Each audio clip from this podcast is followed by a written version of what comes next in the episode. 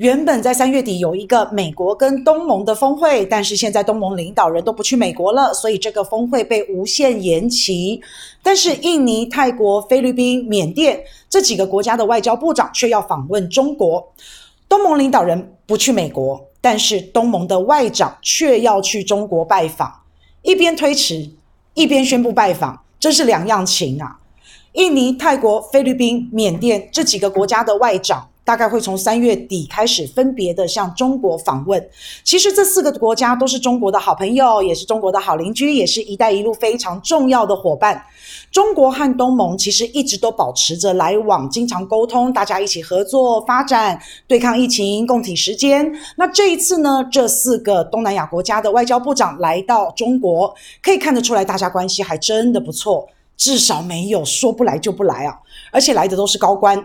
那所以这几个国家的政府对于中国东盟合作应该是高度重视，而且中国真的越来越成为大家可以信赖还有依靠的大国。至少大家发现中国不像有些人一样一直不断的故意挑动纷争。中国爱好和平，当然大家会比较愿意跟良善和平的爱好者多交流拜访吧。中国和东南亚国家沟通顺畅频繁，关系更好，未来一定会一起好。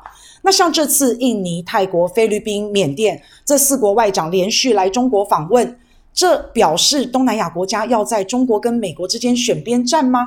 不无可能，但是也不完全是。更大的原因可能是因为跟中国好好来往、好好相处，会得到现实上的好处，可以赚钱嘛，会有务实的建设性的成果啊，不像有些国家叫你去打嘴炮，叫你选边站，叫你讲是非。那中国其实从以前到现在一直都非常尊重所有的国家，不会硬要叫人家站队。而有些国家就刚好相反，弄了个鸿门宴来找你就没好事，或者是叫你做坏事来挑事，像美国就是。这次原本要在美国举行的美国东盟国家特别峰会，白宫说这次的峰会可是历史性的，可见应该非常的期待，非常的重视。而且这次峰会，美国主要是要表现美国对东盟的承诺。美国承诺常常没有做到，然后也要认识到东盟在该地区最紧迫的挑战。谁要挑战？美国又在分化。那美国都要在东南亚发挥核心作用，提供可以持续长久的解决方案。当然，也是要纪念美国和东盟国家建立关系四十五周年。其实，美国政府拜登政府上任以来，一直很重视东南亚盟国的关系。在去年拜登上任之后，不管是国务卿、常务副国务卿、国防部长、商务部长、副总统，都轮番到了东南亚去做了一轮的访问。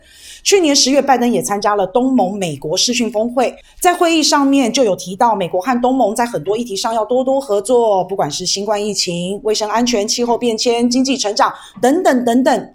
那美国为什么会这么重视东南亚国家呢？其实很大的一部分是为了要围堵中国，这是美国在印太战略的一环。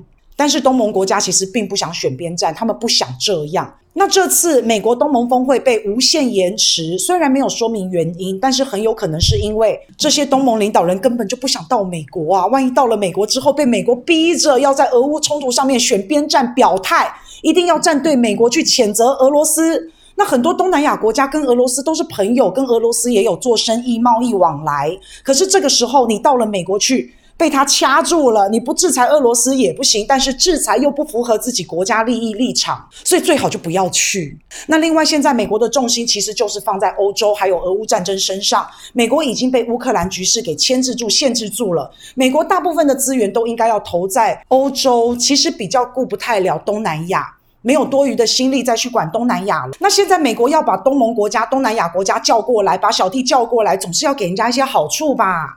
难道千里迢迢把人家叫过来，就只是为了要叫人家选边站，只是想利用这些国家挑事吗？那大哥想做无本生意，但是现在资源分配应该要着重在欧洲跟俄罗斯、乌克兰战争这一块，所以算了算了，小弟不要来也好。来了，免得我要花钱；来了，免得我要做出承诺。其实，美国一直以来充其量根本不是真的关心东南亚，不过就只是想要利用东南亚这些国家来牵制中国而已，并不是真心的想要跟东南亚国家带着他们一起经济起飞成长，大家一起过上好日子。